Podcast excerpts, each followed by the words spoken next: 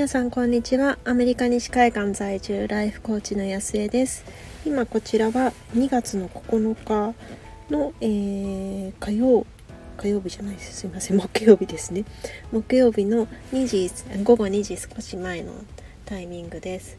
えーと、と木曜日今日はお兄ちゃんがジムナスティックがある日なのでちょっとあの長いんですよね。チームに入っていてコンペティティブチームに入っていてなんかそのチームに入る時にナンバーを取るんですけどそれってもうずっとずっと登っていくとそのオリンピックまで行けるっていうなんか私そういうシステム知らなかったんですけどそれでもうガチ本気でやっていてこう午後の4時から、えっと、夜の8時まで4時間やるんですよね。でやっぱりこう行く前にご飯も食べていってほしいしでただこう娘の娘がちょっと違う学同じエレメンタリーなんですけど違う学校に行っていてなのでそっちはなんか3時でとかなんかこう すごいなんかここのあのジムナスティックの日すごいジャグリングみたいなここスケジュールなんですけどそれであのスクールバスを待ってると間に合わないのでそこあの娘の帰ってきてから娘のお迎えまでの間にこう彼の夕食を挟み込まなきゃいけなくてっていうので あの学校に迎えに来てるんですけどそれで今パーキングで待っていてその間に収録していますっていうすいませんちょっとどうでもいい情報なんですけれどもえー、今日何をお話ししようかなと思ったんですけど、えっと、ちょっと発信についてちょっとお話ししてみようかなっていうふうに思います。あの今そのインスタグラムとかでいろいろ発信をしていてちょっとなんか反応かなっていう方がもしいらっしゃったら私ちょっと数日前からそのやり方を若干変えてみていてでそれでなんかすごく思ったことがあるのでそれについてお話ししてみようかなっていうふうに思います。であのまあ具体的に何なのっていうとあのよく言われるペルサナっていうやつなんですけれどもその誰誰に向けて発信していますかとか誰のどんな悩みをどうやって解決できますかっていうなんかよくあのお手本でもう本当に教教科書的に言われているやつがあってあの聞かれたこともあると思います。であの発信されてる方はやっぱりその、まあ、自分が発信発信するだけで OK っていう方もいらっしゃると思うんですけれども、まあ、あの多くの方がやっぱりこうするからにはやっぱりこう見てもらいたいなとかするからにはそのなんか反応があったら嬉しいなとか、まあ、あの人によってはそれをちょっとビジネスの方であの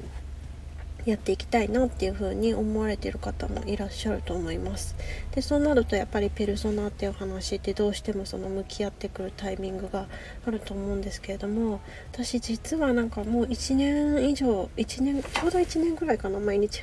あのほぼ毎日発信してはいたんですけれどもなんかそのペルソナって言われてもこういまいちしっくりこなかったんですよね。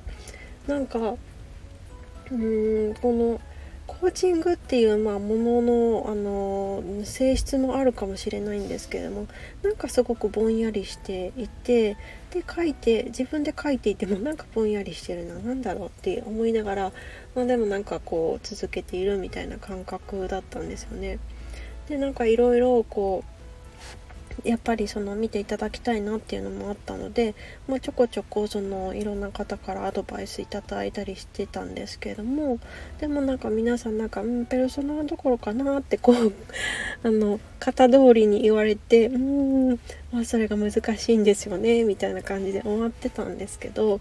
まあ、なんかよくあるその悩みをじゃあ、えっと、50個から100個書き出してみましょうみたいなことを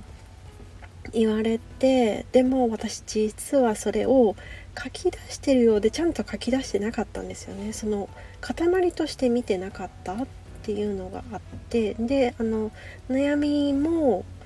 なんだろうこうちょっと浅い部分でやってたんですよね。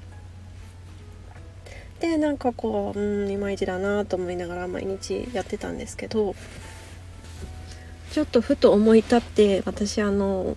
もともとエクセル人間なのでエクセルにこうわーってこう書き出してみたんですよね。書き出してみたというか打ち出してみたというか。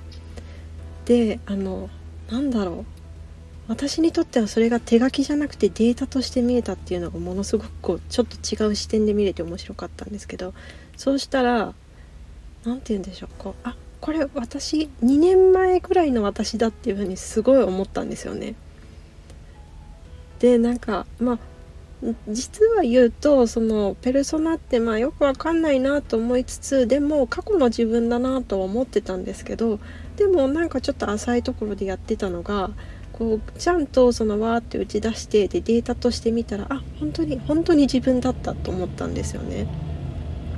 でそこからな何が変わったっていうとその例えばその投稿を作りますとその時になんかこうこうやって言ったらあの時の自分はどうやって感じただろうっていう風に本当にその受け手になってくださる方がどういう風に感じるんだろうっていうところのその感情のところをすごくこう自分が入り込んででなんかこうメッセージを作るようになったんですよね。だからなんか最初にこう今も覚えてるんですけど一番最初にその投稿を作ろうとした時にこう普通に綺麗にわーって書こうとしたんですよ。でもあこれ違う私その時の私別にこれ求めてなかったと思ってでなんか調整しだしたんですけどなんかそうしたらなんかこうもう完全にその時の自分に感情移入してこう書いてるんでなんかちょっと泣けてきてしまうことが多くってあでもそこまでそこまでいったら本当にその時の私みたいな感じに今感じてるかもしれない方にはあのあ私のことかもしれないっていう風に思っていただけるのかなって。なんかすごくなんだろうこうちょっと感情が乗ったというかなんかそういう風に変わったなっていう風にすごく感じましたでやっぱりそのそうやって投稿しだしたらなんかやたらとその DM をいただくようになってきて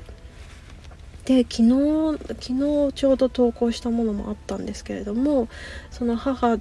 としてじゃなく私を私として生きるっていうことをやったんですけどそれにもほ本当にすごくいっぱいあのいただいたんですよね。でなんかその中でよくあった言っていただいた言葉がなんか過去の私が癒されましたとかなんかすごく癒されましたっていう風に言っていただいてで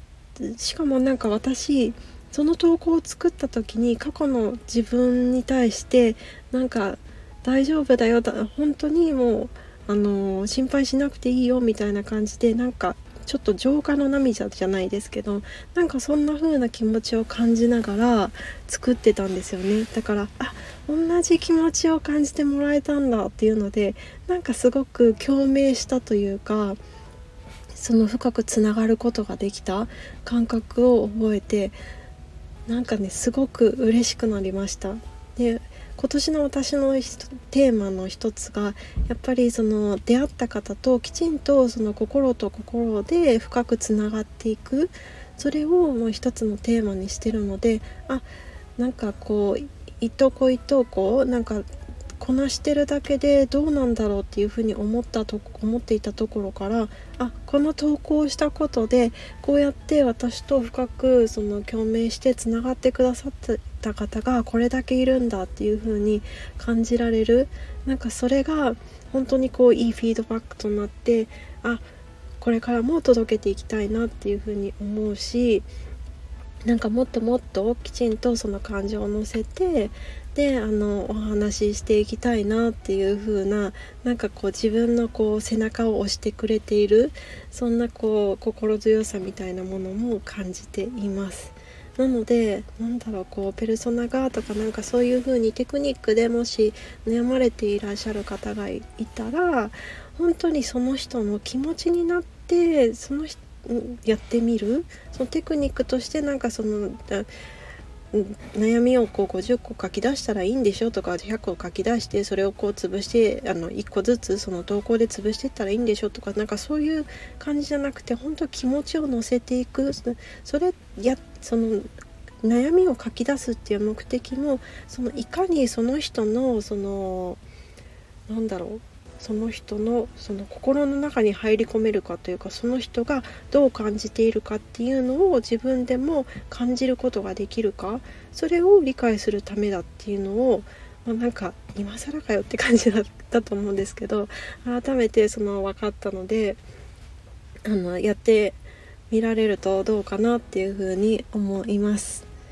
はいということで今日はあの投稿についてちょっと